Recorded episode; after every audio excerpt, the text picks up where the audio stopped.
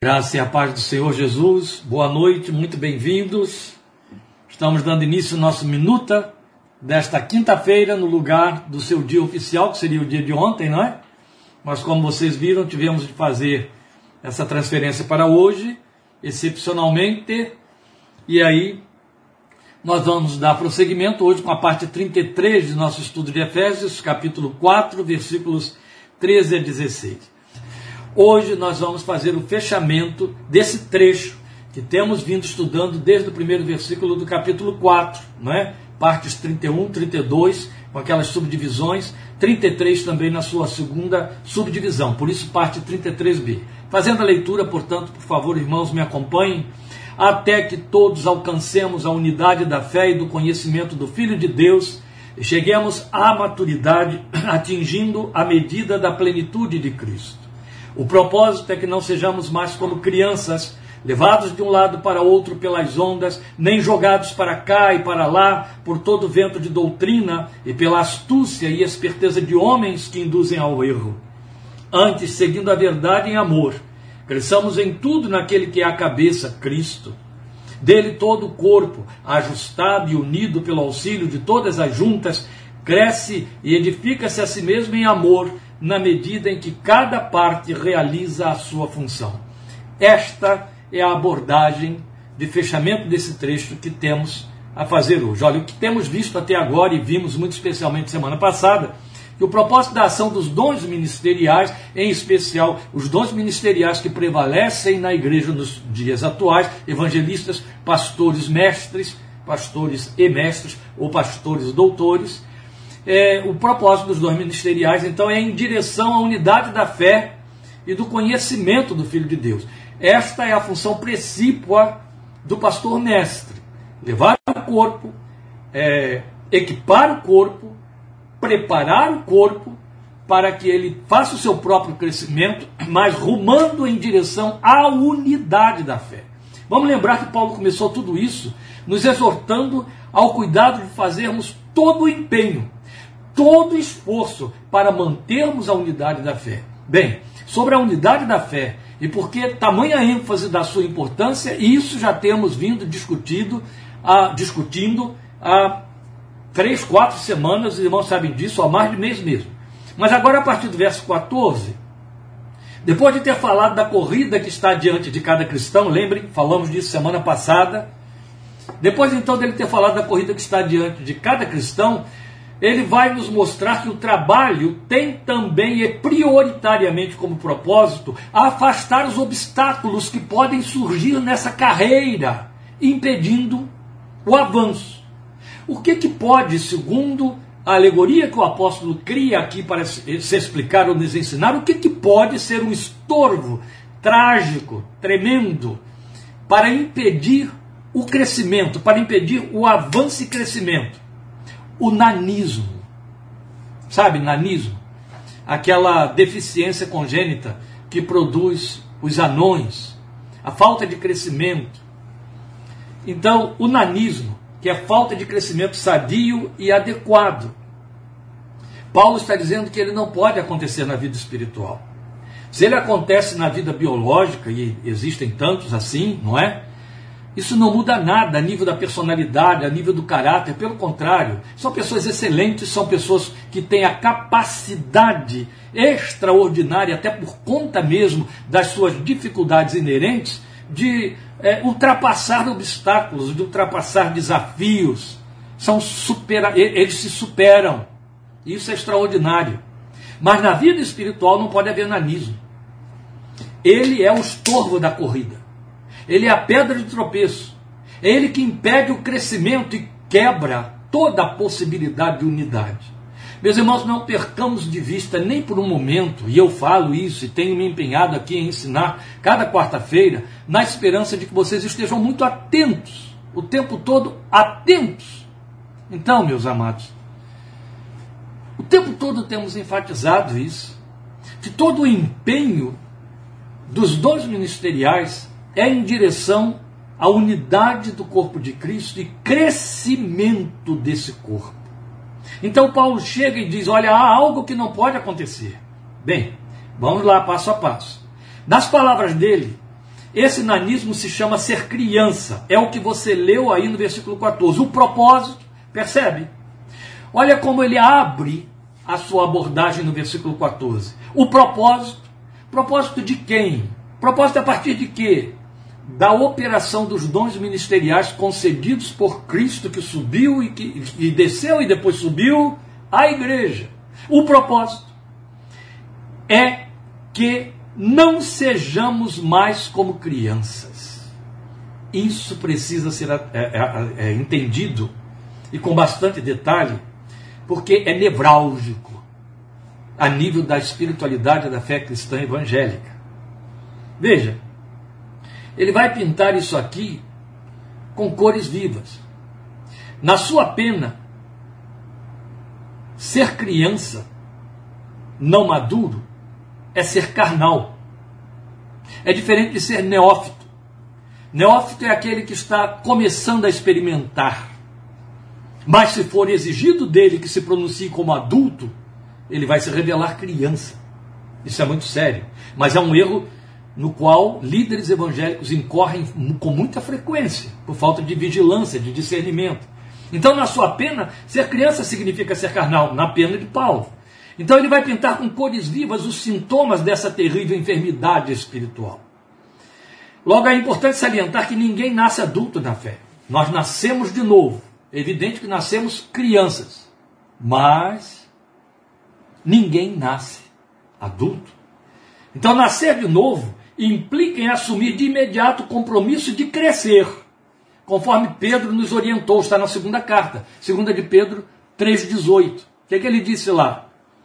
deixou claro: cresçamos na graça e no conhecimento de nosso Senhor e Salvador Jesus Cristo. Isso é por demais significativo. Então veja, é crescer com um alvo, com um objetivo. Qual é o alvo e o objetivo pelo qual o Evangelho nos alcança e a igreja está dotada de dons ministeriais? Ele botou aqui um propósito é que cheguemos, que cresçamos até chegarmos na medida da estatura de Cristo. Nenhum crente recebe outro propósito a nível do chamado pelo qual ele veio a crer em Jesus. Se você está dentro do corpo de Cristo, se você é um cristão confesso, se você tem passado pela experiência de obedecer às ordenanças, se você tem comunhão com a igreja do Senhor, se você está com práticas espirituais sendo orientadas pelo seu líder dentro da igreja. E o tempo tem passado e até agora você não entendeu que o propósito é crescer na medida da estatura de Cristo. Não no sentido de que isso vai lhe ocorrer de fora para dentro como um milagre, como uma magia, fruto da oração de terceiros, mas sim como resposta sua, consciente, cooperativa, há um trabalho consciente da parte daquele que é o dom ministerial colocado para ser seu guia espiritual, ao qual, segundo Hebreus capítulo 13, você deve obediência, para que ele faça esse trabalho dele com alegria e não gemendo. Eu estou citando o texto de Hebreus 13, versículos 17 e 13. 7 e 13.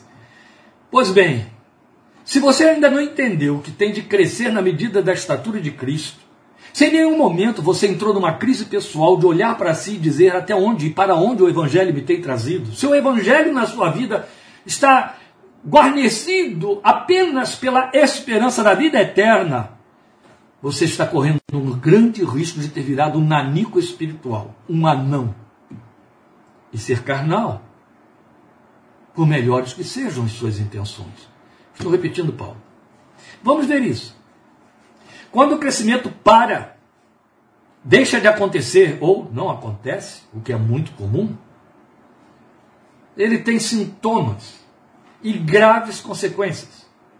Esse infante na fé é presa fácil, estou repetindo Paulo, de homens astutos e espertos que induzem ao erro, conforme eu li na minha versão, final do versículo 14. Ele diz aqui: astúcia e esperteza de homens que induzem ao erro. O crente criança é presa fácil desses manipuladores mal intencionados ou mal orientados ou equivocados. Então veja, não há nada de inocente nisso. Não confundir com o fato de que Jesus nos mandou ser crianças no que diz respeito à maldade e sermos como crianças com respeito ao reino de Deus. A Bíblia toda exorta quanto à maturidade. O autor de Hebreus tem um lamento semelhante ao de Paulo escrevendo aos Coríntios, quando ele diz: Não vos pude falar como adultos, eu estou voltando aos rudimentos. Pedro disse: Eu lhes dei leite natural para que vocês cresçam. Paulo disse: Eu não pude lhes falar como a, a espirituais, e sim como a crianças, como a carnais. Era um lamento dele. A esta altura, diz o autor de Hebreus, vocês já deveriam ter, ser mestres. Evidente. Qual é a categoria distintiva entre dois crentes na fé cristã? Um tem de ser minimamente mestre e o outro minimamente discípulo. Porque foi assim que Jesus encerrou a grande comissão antes de subir ao céu. Vão e façam discípulos de todas as nações. De um lado você tem um discípulo, do outro lado você tem um mestre. Um mestre e um discípulo. Para fazer discípulo, você precisa ser mestre desse discípulo. Então não tem escapatória. Por isso é que com autoridade, liberdade, todo direito, o autor de Hebreus se queixava. A esta altura vocês já deveriam ser mestres, mas eu estou tendo de voltar aos rudimentos da fé. Lamentavelmente, alguns pastores, vários pastores, muitos pastores, homens de Deus a quem eu ouço várias vezes, me trazem seus lamentos muito pertinentes, da amarga decepção de descobrir que depois de investir tanto e com tanto empenho, descobrem que pouco têm sido acompanhados, entendidos, absorvido o seu ensino da parte daqueles que estão acomodados e não querem crescer, porque confundiram a proposta do Evangelho, achando que o Evangelho entrou para fazer magias na sua fé, na sua vida, na sua história. E não para pegar o, o novo, o novo homem e fazê-lo ser homem novo em Cristo Jesus. E aí eu estou me referindo de forma genérica ao ser humano cristão. Depois nós devemos lembrar que esta é uma preocupação já apontada pelo próprio Senhor Jesus, que falou do surgimento de falsos profetas e falsos mestres no meio do seu rebanho. Ele advertiu: não sigam. Isso está naquilo que chamamos de pequeno apocalipse, no final dos evangelhos, especialmente Mateus, depois nós lembramos a séria advertência de Paulo aos presbíteros de Éfeso, lembram, em Mileto, quando ele os encontra em Mileto para se despedir, chegam os presbíteros lá e ele diz: Vocês não verão mais a minha face, e ele faz uma tremenda exortação a respeito da igreja, sentida, todos choraram muito. Vamos ler, está em Atos capítulo 20, versículos 28 a 31. Você que estudou Atos comigo, acompanhou, passou por isso aí. Então vamos ler aqui, Atos 20, a partir de 28. Cuidem de vocês mesmos, ele diz para os presbíteros de Éfeso, lá em Mileto. Cuidem de vocês mesmos, ó, de vocês mesmos, e de todo o rebanho sobre o qual o Espírito Santo os colocou como bispos, para pastorearem a igreja de Deus. Que ele comprou com seu próprio sangue, aqui mais uma vez um reforço bíblico teológico de Jesus, identificado como Deus o Deus comprou a igreja com seu próprio sangue, Cristo Jesus. Sei que ele diz no versículo 29: Depois da minha partida, lobos ferozes penetrarão no meio de vocês e não pouparão o rebanho. E dentre vocês mesmos, ele está falando dentre os líderes, vocês líderes é o que ele está dizendo, se levantarão homens que torcerão a verdade, a fim de atrair os discípulos. Por isso vigiem, torcerão a verdade para atrair os discípulos. Prestou atenção no impacto, na ênfase dessa declaração? Atrair pela distorção. Então a distorção atrai, a distorção torna o ensino atraente? Sim.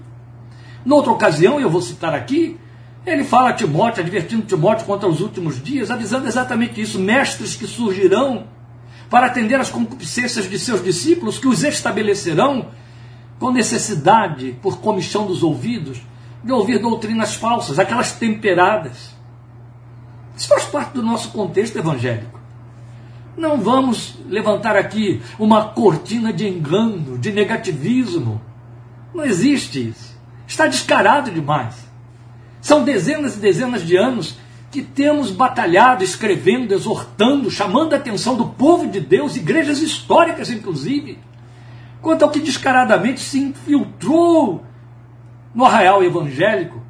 Falsas doutrinas, doutrinas sem sustentação bíblica, mas cheias de efeitos, cheias de emocionalismo, cheias de, de, de efeitos pictóricos, tornando os cultos bombásticos, com paroxismos de emoção que levam à loucura e o povo sua, empolgado e se enche cheio, se sente cheio, poderoso e pior, atribui tudo isso ao Espírito Santo. E ali, no meio dessa cunha que vai abrindo as brechas, eles vão inserindo doutrinas totalmente improcedentes e não cristológicas. É onde vão surgindo doutrinas como teologia da prosperidade, maldição hereditária, e, tantas, e tantos efeitos culticos, validando tantas coisas que não passam de, de compulsão emocional histérica, e eles atribuem ao Espírito Santo de Deus distorções da verdade, algumas muito mais graves, outras bem subliminares, algumas muito descaradas. Jesus não vai voltar mais, e por aí. Mas outras como a disfarçatez, que só adulto na fé pode discernir, mas as crianças são incautas, elas se deixam levar. Então Paulo diz que eles atraem com distorção da verdade. A verdade distorcida, ela fica temperada, ela espicaça o apetite carnal. Escrevendo aos Colossenses, Paulo diz que esses efeitos não são eficazes contra a sensualidade, ou, ou não são, não. Aí no versículo 31 ele vai dizer: Por isso vigiem, Lembrem-se que durante três anos jamais cessei de advertir cada um de vocês disso. Então ele já vinha avisando desde o nascedor da igreja sobre esse perigo, noite e dia, com lágrimas. Oh, meus queridos, o que, que minimamente isso significa para nós? Que o assunto é grave, é sério. Que já no primeiro século, no nascedor da igreja, isso arrancava lágrimas de Paulo. Quanto mais entre nós, dois mil anos depois. Então é coisa para ser levada a sério, com muito peso e temor. Paulo diz: vai impedir o crescimento, impedindo o crescimento, quebra a unidade da igreja, quebrando a unidade da igreja, ela deixa de ser igreja. João capítulo 17.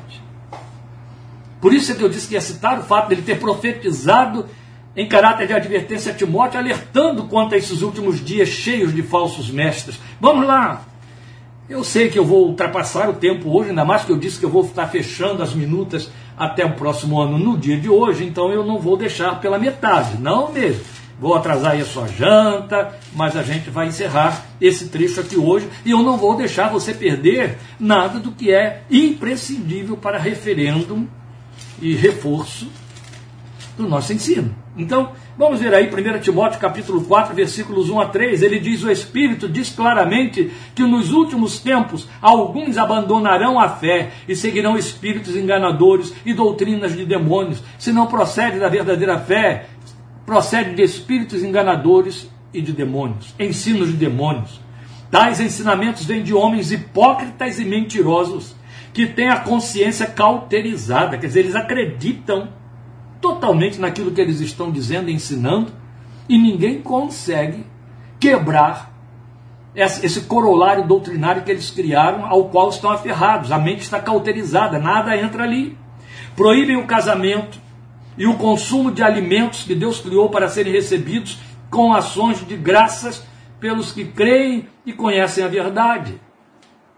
Olha, a ênfase que ele está dando, alertando Timóteo, é que esses ensinos fariam com que nos últimos tempos, nos últimos tempos, alguns abandonassem a fé. Abandonar a fé significa apostatar, falando em termos de texto literal. Agora, Pedro também alertou com o mesmo cuidado e preocupação. Você percebe? Eu comecei citando Jesus, depois Paulo com ênfase e agora Pedro de novo. Pedro alertou e ele tinha o mesmo cuidado e a mesma preocupação. Está na segunda carta, a última que ele escreveu, capítulo 2. Vejam aí, versículos 1 a 3. Segundo de Pedro 2, de 1 a 3. servo de Deus alertou a igreja dizendo: No passado surgiram falsos profetas no meio do povo, como também surgirão entre vocês falsos mestres. Estes, os falsos mestres, introduzirão secretamente heresias destruidoras, chegando a negar o soberano que os resgatou, trazendo sobre si mesmos repentina destruição. Muitos seguirão os caminhos vergonhosos desses homens, e por causa deles será difamado o caminho da verdade. Em sua cobiça, e o que está por detrás é cobiça, tais mestres os explorarão com histórias que inventaram, explorar mesmo, arrancar dinheiro, fazer você dar o que não tem de dar, patrocinar o que não tem de patrocinar, pagar com talismãs e coisas semelhantes. Há muito tempo a sua condenação paira sobre eles e a sua destruição não tarda. Oh Deus. Eu comecei com Jesus, estou em Paulo, vim para Pedro e agora vou para Judas. Percebe como que os homens de Deus, o Espírito Santo se serviu desses pilares da construção, o alicerce no qual o edifício cresce, apóstolos e profetas, para nos advertir de coisas que os levaram a chorar porque profetizavam, eles tinham antevisão de uma tragédia sem tamanho. Por isso, é que alguns se enfadam de nos ver tantas vezes repetitivamente exortar, alertar, condenar, denunciar o que graça por aí. E até consideram, insinuam, não pode pregar uma outra mensagem mais leve. Eu me lembro de uma vez alguém chegar para mim e dizer: Ah, quando você faz esses ataques todos, aos que estão ensinando e falando por aí, é tão menos proveitoso do que quando a gente ouve você falar sobre aquelas coisas que enchem o nosso coração, etc. É um perigo você ouvir o crente falar esse tipo de coisa. Primeiro, que há um poder de sedução aí muito grande. Segundo, porque ele pode estar sendo um daqueles que tem comichão dos ouvidos. E não quer confronto com a verdade, mesmo porque o pé já pode ter pisado no lodo. Está comprometido lá com a confissão. É fácil você perceber. O crente faz uma cara de coerência com o seu ensino na sua frente. Mas nos bastidores está procurando fogo fato, fogo falso, o fogo dos filhos de Arão. Está se deixando seduzir por fantasias, por palavras de ordem, por marchas disso e daquilo para Jesus e etc. Eivados de superstições.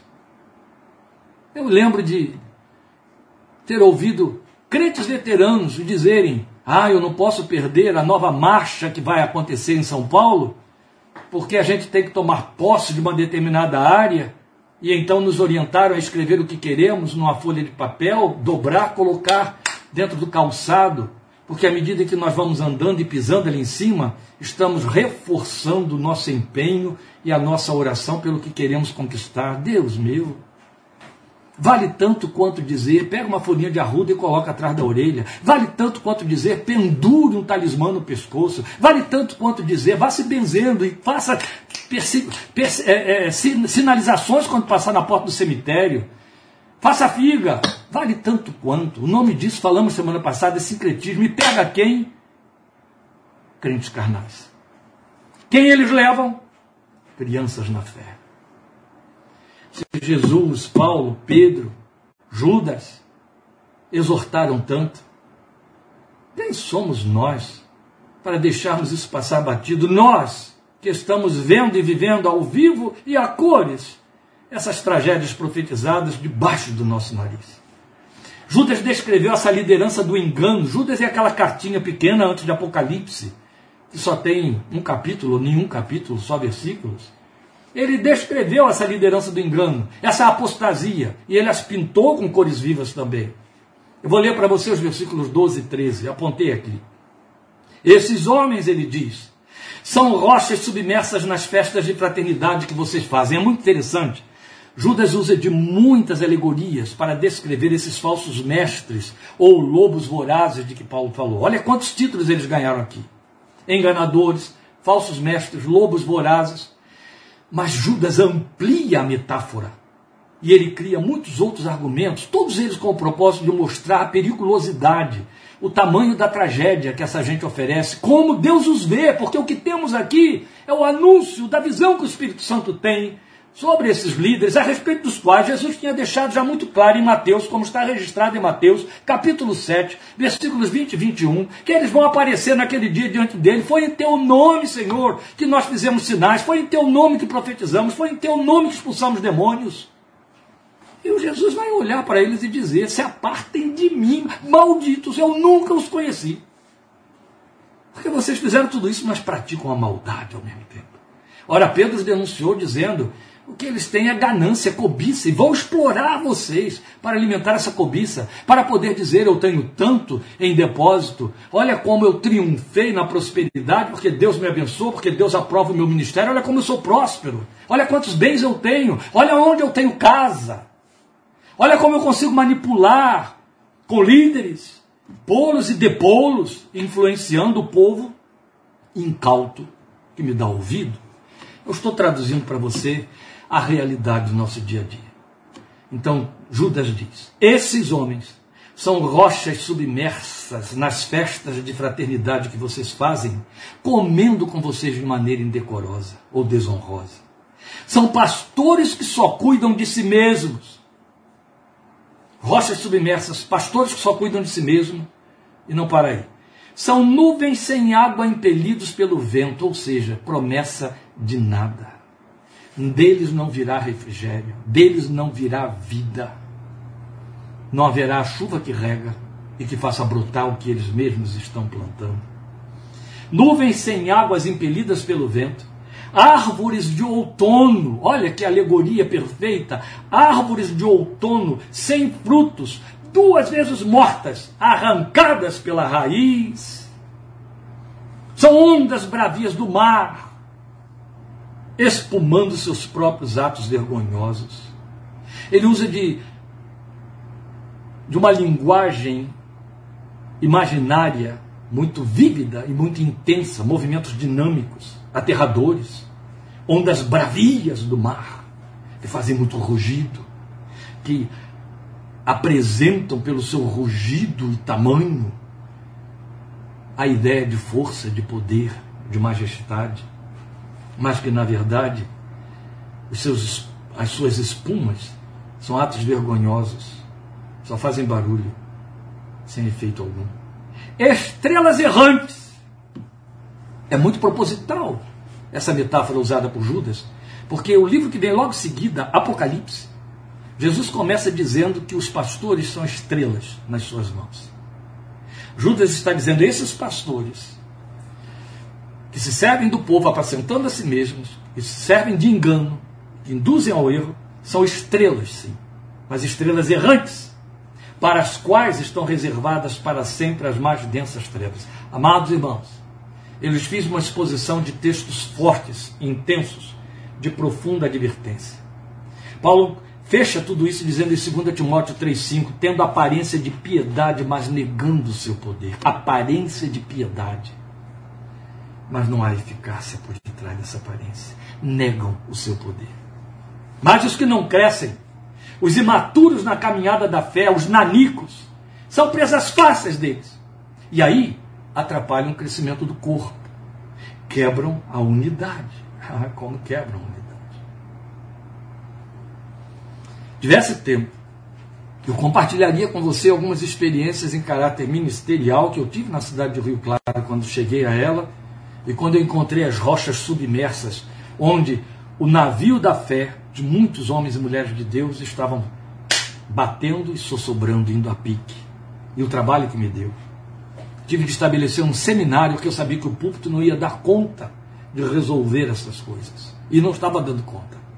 Tive de estabelecer um seminário onde minimamente eu teria o adjutório de outros líderes, outros pastores, que estariam ensinando pelo menos um grupo de líderes, mestres que eu estava querendo formar dentro da igreja para dissipar a heresia que pululava intensa, agitava. E glória a Deus nesse aspecto foi bem sucedido, porque eles todos cooperaram e a igreja foi corrigida. Então, as características dos que não crescem são aqui delineadas no versículo 14. Veja, eu vou ler o 14 de novo. O propósito é que não sejamos mais como crianças, levados de um lado para outro pelas ondas, aí está uma característica, nem jogados para cá e para lá por todo o vento de doutrina e pela astúcia e esperteza de homens que induzem ao erro. Martin Lloyd Jones pega essa expressão, não sejamos mais como crianças, e aí e, fala, e, e, Paulo então faz o desdobramento dos movimentos próprios de uma criança, e então ele cresce nessa alegoria, e particulariza, e intensifica, exortando a igreja da Inglaterra de 40 anos atrás, para falar dessa tragédia. Então, com, com muita, muita argumentação apropriada e profunda, ele adverte, ele mostra no seu comentário de Efésios, que seria muito importante que você lesse, o comentário de Efésios capítulo 4, feito por David Lloyd Jones, Martin Lloyd Jones, onde ele entra com detalhes, fazendo-nos pensar nessa alegoria crente-criança, a criança dentro do crente, o que que produz e por que que Paulo adverte. Então a primeira coisa que eu quero pontuar, porque não temos muito tempo, eu só posso passar para dois pontos. levados de um lado para outro pelas ondas. Como é ser criança na fé? É se deixar levar de um lado para outro pelas ondas. Em 1986, como, como pastor recém-ordenado, eu tinha dois anos de ordenança, eu comecei a enfrentar as novidades que estavam surgindo, importadas, surgindo importadas dos Estados Unidos invadindo os arraiais evangélicos do Brasil, fazendo a cabeça dos crentes, especialmente os neófitos, delirarem, correrem atrás dessas fantasias, cada uma, cada dia pior e mais louca. Eu lembro que eu cunhei uma expressão, eu disse modismo da fé. Mas Paulo, dois mil anos antes, já tinha dado um nome a elas. Chamou de ondas. Elas vêm como ondas. Elas são como ondas. Eu diria até algumas são tsunami. Elas invadem, vão levando tudo, arrebentam com tudo. Ninguém controla as ondas. O que você pode fazer é tentar sobreviver a elas ou fugir delas. A verdade é que quando você é criança na fé, quando você é, é, é, é, não cresce, você vai se deixa levar de um lado para o outro pelas ondas que vêm, cogitando só de novidades. Lembra que Paulo escreve isso, falando dos crentes de Tessalônica. Só cogitavam de, de, de, de, Atenas, perdão, dos homens de Atenas, só cogitavam de novidades. Querem saber o que é novo, o que é, o que é novo leva. Eu lembro de uma certa vez, eu tinha levado uma moça que tinha aparecido, sido, sido jogada é, dos portões do nosso seminário em Pedra de Guaratiba, seminário congregacional, a princípio, segundo entendiam, endemoniada. Deu muito trabalho aos que estavam lá, depois pediram a minha ajuda, eu já era pastor, já estava ordenado. Pude fazer contato com essa moça, percebi o seu distúrbio psiquiátrico muito intenso, que estavam todos atribuindo a demônios, e consegui que um pastor psiquiatra a atendesse no seu consultório. Mas primeiro eu fui lá para ter uma entrevista com ele, mesmo porque ele estaria me fazendo um grande favor. E realmente atendeu, foi tudo maravilhoso. Quando eu cheguei, a secretária dele tinha sido uma betelina, tinha me conhecido no Betel e ela agora trabalhava ali como secretária dele. Então eu sentei, havia uma senhora sentada já esperando a vez para ser atendida. E a moça que me conhecia começou a conversar comigo e como o Betel ensinava muito isso, por mais intimidade que pudesse ter, e não havia tanto assim, o Betel orientava que uma vez ordenado, todos se dirigissem a você pelo título de pastor. E ela então não perdeu tempo e toda hora que falava comigo dizia: Então, pastor, pastor Kleber, pastor. E a mulher parou e ficou me olhando fixamente, sentada na minha frente. Ela estava com uma Bíblia na mão. Provavelmente porque tinha ido a um psiquiatra cristão, né, para se proteger.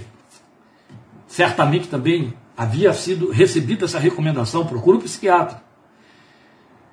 E eu me lembro que estava muito em moda uma expressão que depois ficou, virou deboche, brincadeira de mau gosto. Está amarrado, está amarrado, está amarrado. Naquele tempo, os demônios estavam em alta, Satanás estava em alta na cabeça dos crentes. Tudo era diabo, tudo era demônio. O crente vivia acossado com medo terrível de tudo, supersticioso, e por aí estava sendo ensinado aos crentes ao povo de Deus, que estava sendo levado para dentro do cativeiro da superstição. E como ela ficou ouvindo a secretária me chamar pelo título, pastor, pastor, o irmão é pastor? Eu falei, sou. O irmão sabe fazer amarração?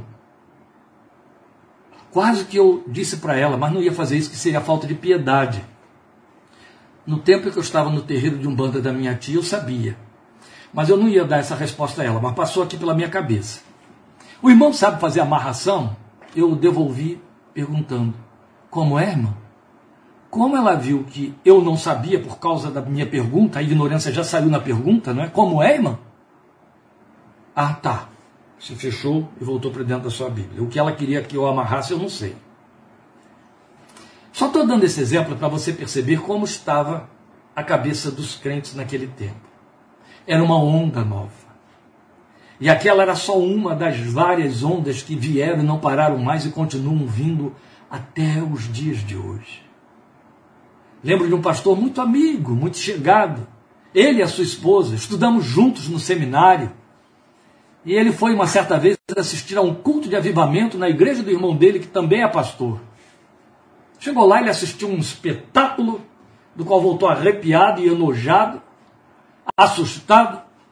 Estava compartilhando comigo a sua tristeza, porque ele viu na igreja do seu irmão e lá no púlpito que eles chamam de palco, um líder avivalista que estava transferindo para o irmão dele, o pastor da igreja, cargas elétricas espirituais. Acreditem, foi isso mesmo. Então o irmão dele estava caído no chão, porque ele já tinha imposto a mão sobre a cabeça dele, ele já tinha recebido um choque do Espírito Santo. E aí o sujeito começou a fazer umas brincadeiras. Porque dizia, agora ele vai receber uma carga de 220 volts. E aí o pastor se contorcia todo no chão. Agora vamos aumentar a carga para 440. Meus irmãos, você pensa, ou se você pensa que eu estou exagerando ou que isso é raro, você é bem-aventurado, porque significa que você está poupado dessas baixarias. Mas basta você se sentar do lado aí da sua comadre, e você, que seja evangélica, e se você crafuchar um pouquinho, você vai ouvir coisas muito piores, viu? Às vezes eu sou surpreendido por crentes que eu esperava que fossem suficientemente maduros, que chegam para mim e dizem, pastor, o que, que o senhor acha da leitura de íris feita por profetisas? Leitura de íris feita por profetisas. A Dorcas costumava dizer para essas perguntas imbecis: Eu não acho nada, eu só sei de Jesus. Eu queria é, conseguir segurar isso aí, poder fazer a mesma coisa. Olha, eu não sei nada, não conheço nada, eu só sei de Jesus, só conheço Jesus, só sei a respeito de Jesus. Na verdade, esse povo vive em função da lei da melhor oferta. São crianças. Acreditam como crianças em tudo que lhes dê prazer. A criança é assim. A criança crê em tudo que você diz a ela, especialmente se for lhes dar prazer e medo também. Se você contar para elas uma história assustadora, ela vai crer piamente nessa história e vai se enclausurar totalmente dentro de fobias. A criança acredita em emoções, vive por emoções. A criança é uma emoção só, é pura sertralina, a gente diz. Serotonina, perdão, serotonina pura. É pura emoção, só emoção. E é isso que as torna tão alegrinhas e tão felizes. Mas o crente não foi chamado para isso. Aliás, o crente foi chamado para se alegrar e também chorar. Não é verdade? Porque não, não há cisão. A cisão é do âmbito da psicose. Os psicóticos fazem cisão. É mal, é bom. Mas as pessoas sadias, as pessoas que no mínimo têm no máximo neuroses, elas convivem com o bom e o mal ao mesmo tempo, porque isso faz parte da nossa natureza. Romanos capítulo 7, a realidade da vida humana. Mas quando há cisão, isso fala de psicose. São inconstantes, as crianças são inconstantes. Faz parte, é natural nelas. É inatural na vida espiritual. Na vida biológica é natural. E porque são crianças, alguns crentes, Paulo continua dizendo que eles são jogados. Ele diz assim: jogados para cá e e para lá por todo vento de doutrina. Eu fiz uma releitura, jogados de um endereço ao outro por ventos de doutrina, porque isso se aplica melhor aqui. É endereço mesmo. A lei da melhor oferta de que eu falei antes é um novo endereço. Aqui há uma experiência mais intensa, aqui há mais poder. E aí eles ficam saltando de endereços. Como já disse, escreveu muito bem apropriadamente um pastor. Essas igrejas balconistas, elas têm duas imensas portas, uma de entrada e outra de saída. Porque assim que a emoção cai em lugar comum, os crentes crianças vão procurando endereços que lhes façam proposta mais forte. Então falta-lhes discernimento. Por isso é que são levados por ventos de doutrina. Eu acho interessante a expressão, porque vento fala do espírito. Ventos de doutrina vai nos fazer pensar em espíritos que ensinam doutrinas. Bem, Pedro tinha falado de espíritos enganadores, não é verdade? Então, porque lhes falta discernimento, para esses, é bastante ouvir algo que os satisfaça com jeito de evangelho. Não tem discernimento. Tem verbete bíblico, tem Bíblia na história, então é verdade. Então pertence a Deus, então tem a ver com a minha confissão. E não. Ensinos de efeito não tem a ver com a nossa confissão. Então de imediato se abre para receber e assumir a nova verdade. A criança se deixa seduzir muito facilmente. Faz parte dela. Mas Paulo está tomando a criança como sendo o tipo do crente que não cresce. É volátil. Ela é emotiva. Ela está calcada na sua busca egoísta por tudo que a gratifique. É fato, perdoe.